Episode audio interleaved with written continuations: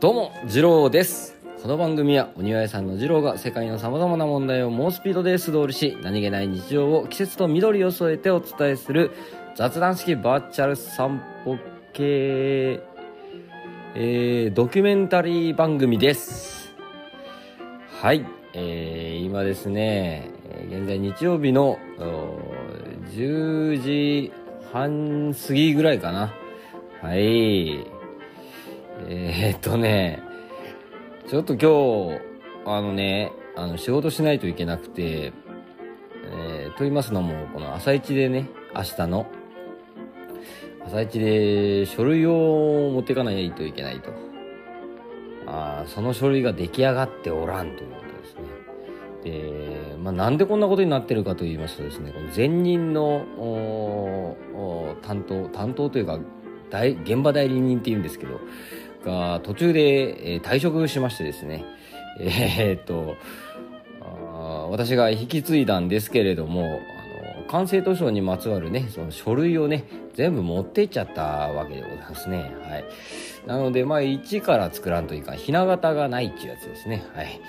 えーやっとるわけですけれども、まあ、前任がね、えーっと、まあ、いろんなデータをあちゃこちゃやってるもんでね、あれがない、これがないということでね、えー探したり、もうめんどくせえやつって一から作ったりね、えーまあしておるわけでございます。で、とりあえず今日帰るのは諦めたので、えー気分転換に収録しようかなと。えっと、このような、えーえー運びとなっておるわけでございます。はい。なのはどうでもいいんですよね。はい。えー久しぶりでございましてね、えーやっぱり年度末っていうのは忙しいですね。えーえーまあこうやってね、こう、今日もパソコンカチャカチャカチャカチャやっとるんですけれども、このなんつうんですか、こうデスクワークっつうんですか？えーまあ、あっとらんすね。性に合わないですね、こうね。えーやっぱりこう、外に出てこう、やーっとね、えー仕事したいもんでございます。はい。えーなんだっけ？暦の方行きましょうかね。えー、随分溜まっておるんですけれども、まあおさらいという感じで聞いていただければなと思います。えー、薄いは真っ向でございました。えー草木芽生えいずるという、まあこういう季節でございました。えー日に日にですね、この春めいてきて、えー暖かい日差しに、えー誘われるかのように、えー地面や、えー木々の枝々から緑が一斉に芽吹き始める頃でしたよ、ちゅうことでですね、ございます。はい。まあ、旧暦2月の別名がですね、えこの目月という別名がございます。はい。木の芽の月ですね。はい。えーまさに、えー草木がですね、こう、燃え動く時でございます。はい。やっぱこう地面とか見ますとですね、やっぱりこう冬の草とは違ってですね、春の草が伸びてくるわけでございます。ちょっとね、背丈が伸びるものであったりですね、こうロゼッタ型の草であったりですね、えーまあそういうのが、生えてきておるわけでございます。はい。まあね、まあちょっと違ったね、えー草花が生えるもんで、うん。俺今何喋ってましたっけ？ちょっと、あのーいろいろごっちゃごっちゃしてるので、ああ、気分転換に収録してるんでしたね。あーだから、まあこういうこともございましょう。はい。えー大変お聞き苦しいかと思いますが、今回もね、あーえーご理解いただければ、ご容赦いただければなと思います。はい。何でしたっけ、えー皆さんも通勤通学帰り道散歩道またですね。このまあ道端に生えてる雑草なんかもね、えー見てみると春を感じられるかもしれません。あなたの周りの季節を探してみてください、えー今日はですね、えお便りをまず読んじゃおうかなと思っております。それでは庭を曲がれば人々の始まり始まり。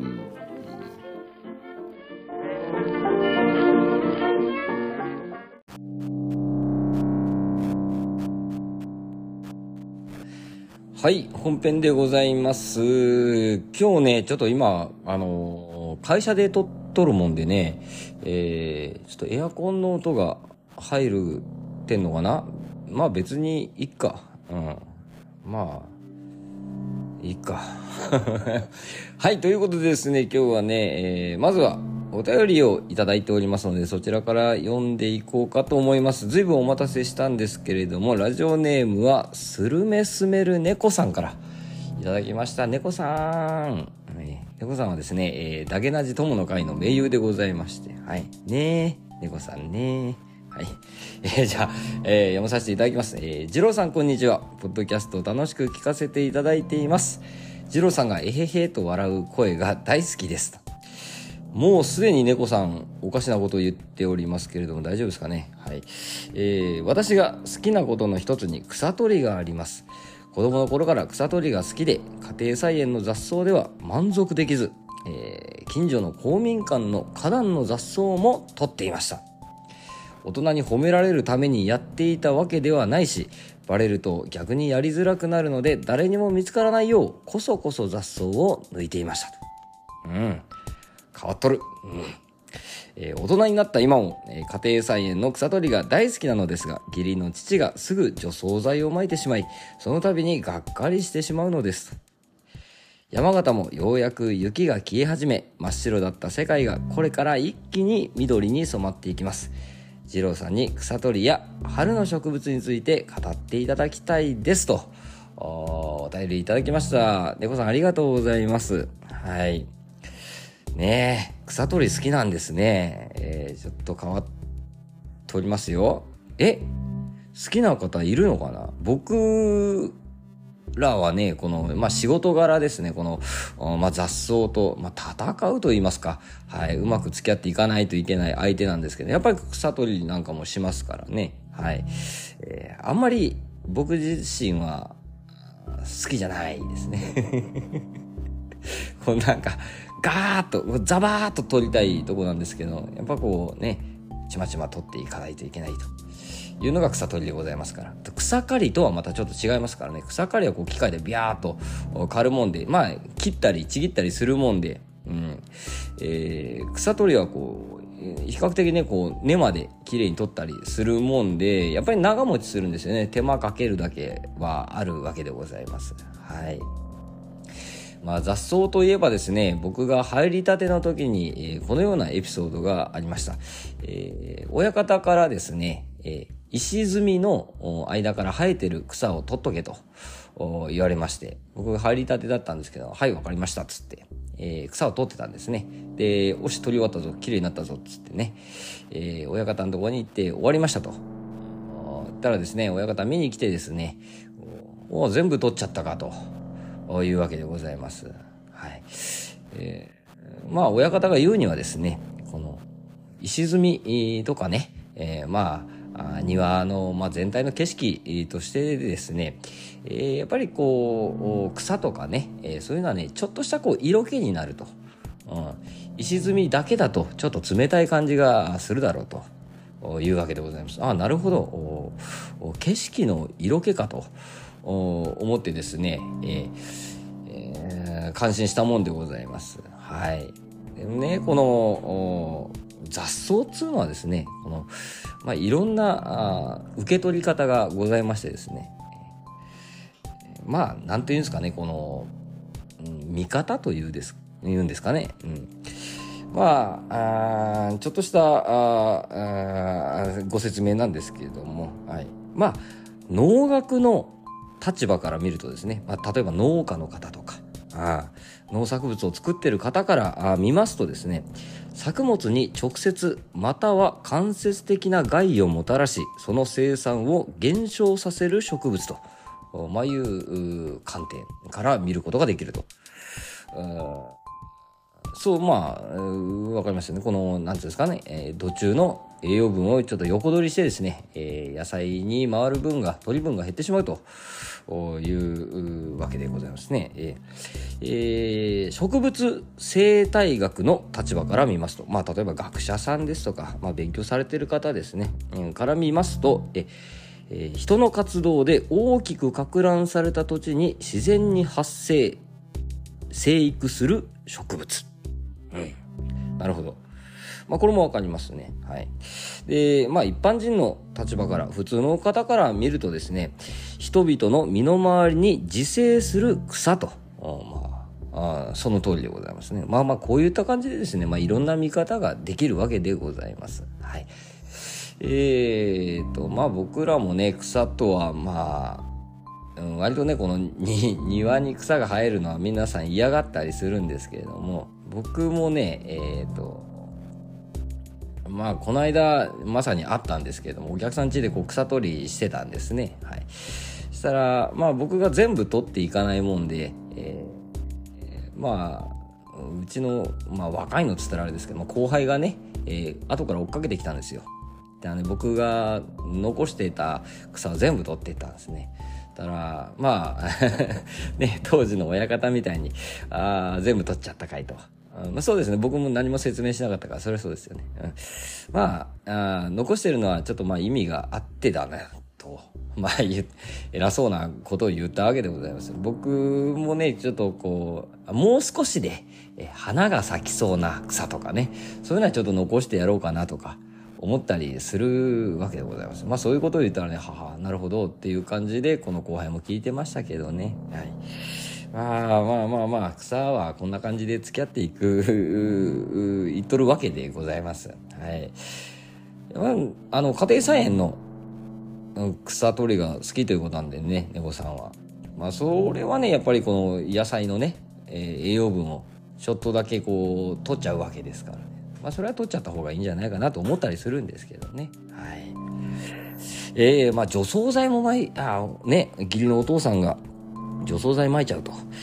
いうことなんですけどね、まあ、除草剤もね、うまく付き合っていくような感じでございます。僕らもね、あの使ったりしますけれども、まあ、その草とか時期に合わせて、えー、除草剤選んだりするわけでございます。まあ、ホームセンターなんかにはね、こう何でも枯らしちゃうっていうようなのが売ってると思うんですけども、まあ、それじゃあ、あちょっとまあ、ね、まあ、なんつうか、まあ、良くないなと僕は思うんですけれども、うん、何でも枯らしちゃうっつうのはね、まあ、良くないっていうか、なんというか、まあ、それも使い方なんですけどね。はい。僕らが使うのはですね洗濯型除草剤といいましてですね。例えばまあ芝用の除草剤でありましたら、まあ、芝は大丈夫と。その他が枯れるとかですね。あとは稲科だけ枯れるとか、まあ、そういうのがございましてそういうのをこううまく使いながら、えー、まあ除草剤管理っていう言うんですけどもね、えー、それでこの草を抑制するというかね、まあ、そういうようなやり方もすることがございます。はいうん、まあうん、まあめ、めんどくさいんですよね。要はね。めんどくさがりなんでしょうね、僕はね。はい。まあまあ、こんな感じでございますよ。はい。で、この間ね、まさに残した、草の一つに、スミレがございます。はい。後半はね、スミレのお話ししようかなと思います。えー、猫さん、お便りありがとうございました。えー、以上、猫さんからのお便りでした。ありがとうございました。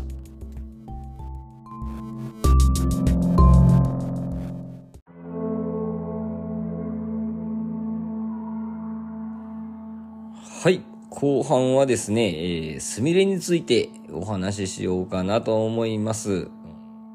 スミレ。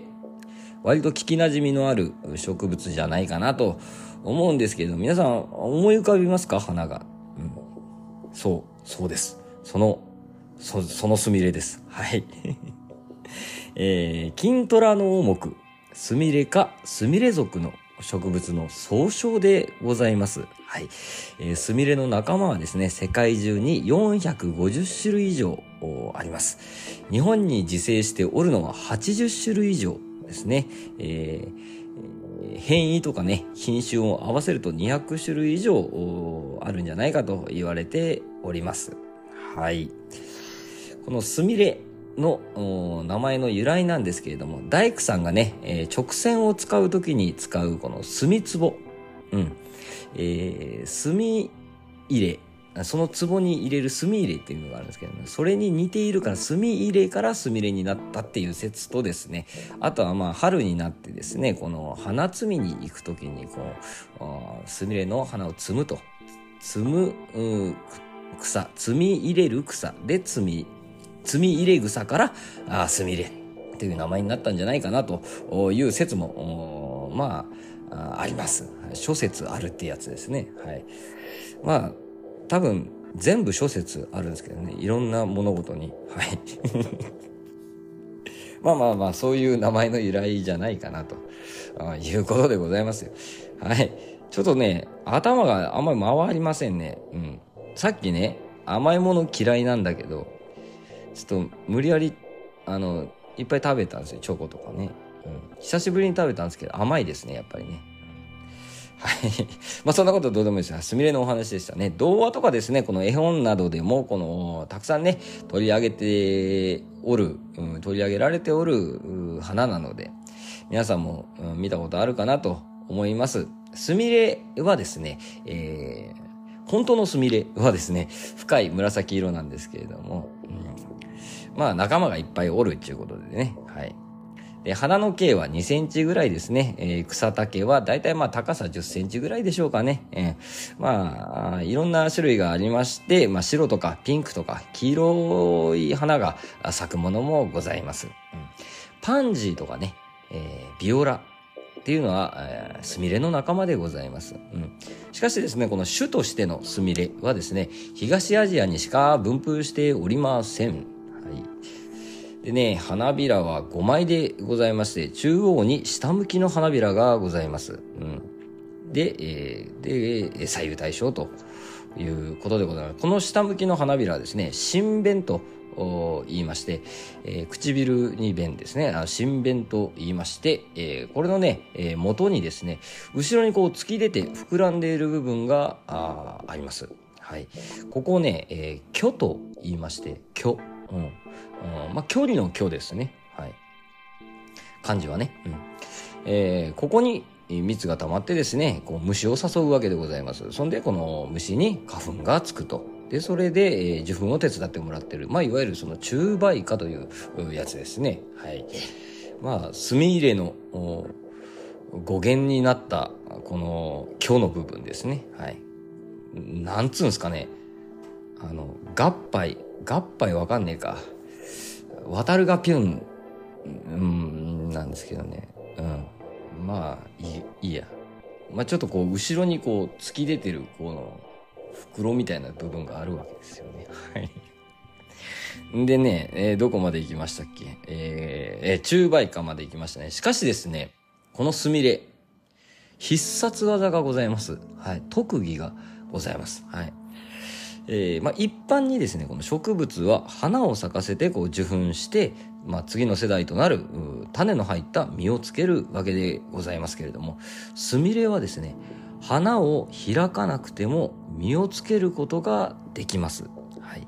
これはですね、閉鎖花と言います。閉鎖している花ですね。うん、この閉鎖花っていうのはですね、この花弁、花びらが退化して学片しかないわけでございます。はい。成熟しても花が開くことはありません。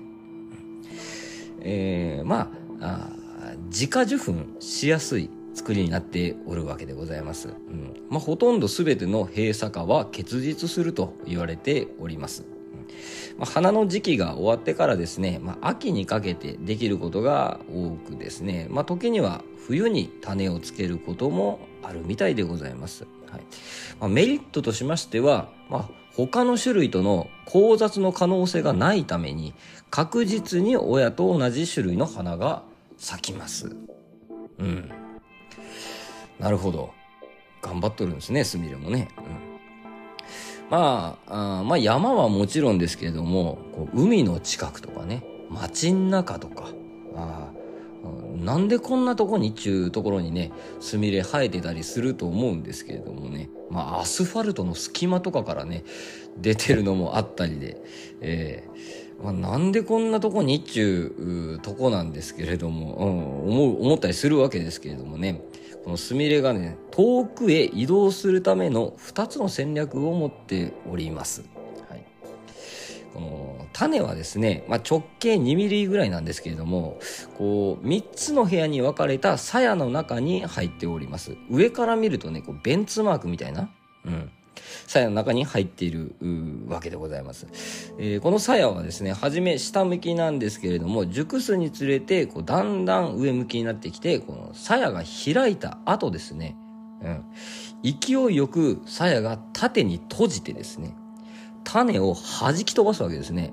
はい。なんつうか、なんつうんですか、この投擲っていうか、砲丸投げみたいな感じですね。バチンとこう、閉じて、種を遠くに飛ばすわけでございます。うん。その飛距離は、えー、3メートルぐらいって言われてますね。だいぶ飛ばしますね。あのちっちゃい体で。うん。まあ、そうやって、この、遠くに移動すると。うん、で、もう一つの手段がですね、えー、作戦がですね、えー、スミレの種には、エライオソームという物質がついております。このエライオソームという物質、えー、種に枕で、えー、シュチンと呼んだりするんですけれども、成分はですね、脂肪酸とかアミノ酸とか、糖などでございます。つまりですね、アリに種を運ばせるので、えー、ございます。はい。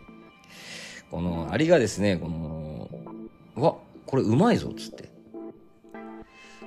持っていくわけでございますね。はい。で、えー、巣に持ち帰ったり、まあ、あとはですね、このエライオソームだけ、こう、取る場合もあるみたいなんですけれども、やっぱりそれでもこう、アリが運んでくれるわけですね。うん。まあ、そうやってこう移動するちゅうわけでございます。このアスファルトの隙間から生えてるスミレはですね、もしかしたらアリが運んだ種かもしれません。はい。まあ、こういうわけでですね、まあ、スミレも頑張っとるわけでございますよね。僕ももう少し頑張ります。はい。今日、今日の話ですけど。何時帰れるんだろう。わかんねえなもうなんか、やけくそじゃないですけど、なんかこう気分転換にね、収録しようって思ったわけでございますよ。はい。あ、このね、えー、スミレ。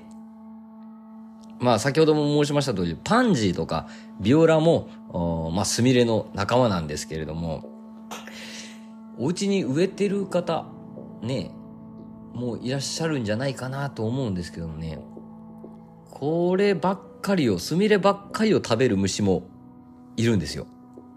これ、ツマグロヒョウモンっていう蝶、蝶の幼虫がね、スミレが染色でございます。あの、専門に食べる幼虫がね。なんですまあ、ちょろっといるぐらいはいいんですけどね。たくさんいると、もうなんか、ボロボロになっちゃうんでね。その辺はご注意でございます。まあね、真っ黒いね、毛虫まではいかないんだけど、こうなんかトゲトゲ、トゲトゲがついてる芋虫って感じですかね。うん、黒くて。うん。まあ、蝶はね、えー、ツマグロヒョウモン、あのー、検索していただくと、ああ、これかと、よく見る、うん、蝶でございますので、はい。まあ、あそういった感じで、えー、スミレをめでてみてはいかがでしょうか。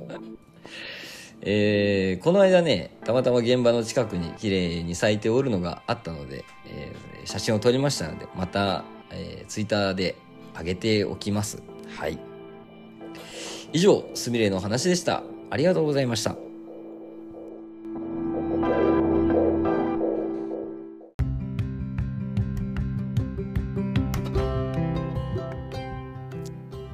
はい。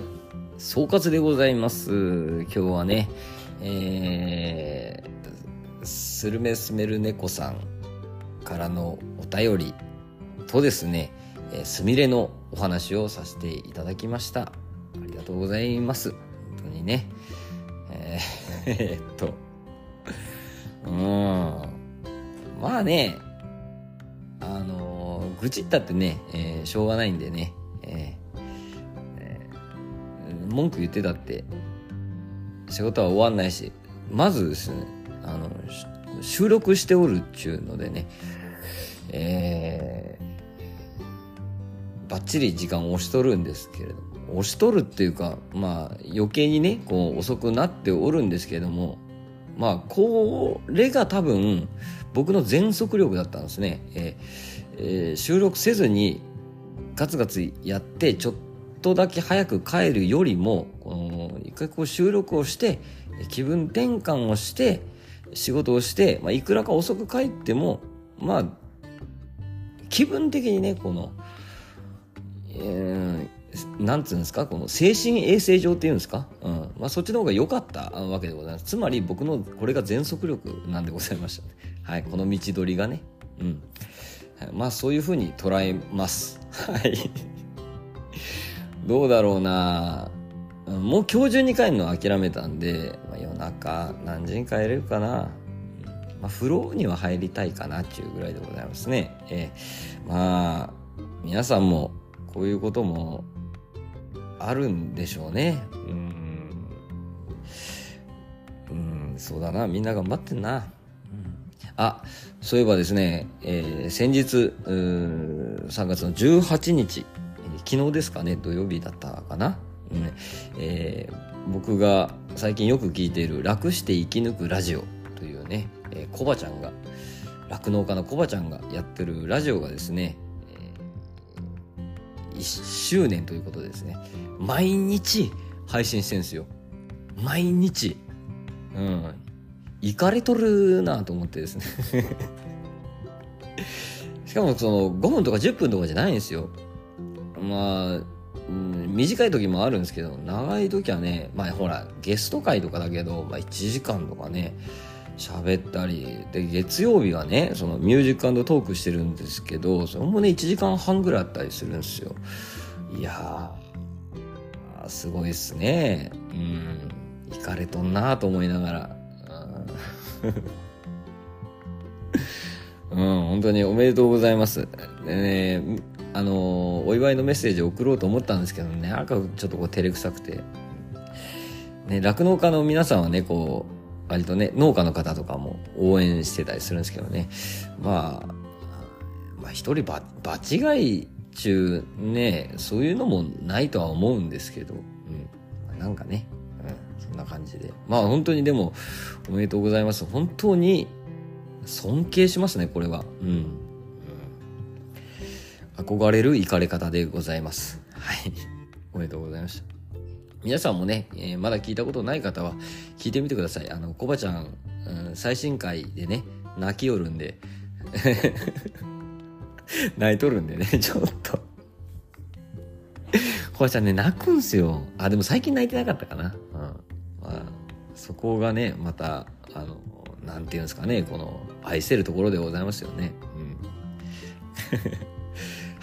えー、そんな感じでございます。えー、だいぶね、あの、僕の方も暦の方溜まっておるということでですね、えー、収録したいことはね、いっぱい溜まっておるんですけれども、何分この時間がね、えー、もうしばらく忙しいの続くかなというところでございます。3月いっぱいぐらいまで、えー、てんやわんやしとるかなというところでございますけれども、こうやってね、この、なんか、時間作って、えー、収録したいなとは思っております。はい。えー、今日はじゃあこの辺でおいとまします。はい。ご意見、ご感想、ご指摘等ございましたら、概要欄からお便りいただくか、うんと、番組の Twitter アカウントまで DM いただくか、ハッシュタグボガレバでつぶやいていただければ、ジロー飛んでまいりますので、番組と合わせてフォローしていただければ嬉しいです。また、評価の方もお待ちしております。えー、では最後までお聴きくださりありがとうございました。えー、もうちょい頑張ろうかな。えー、えー、ジローでした。またいつか。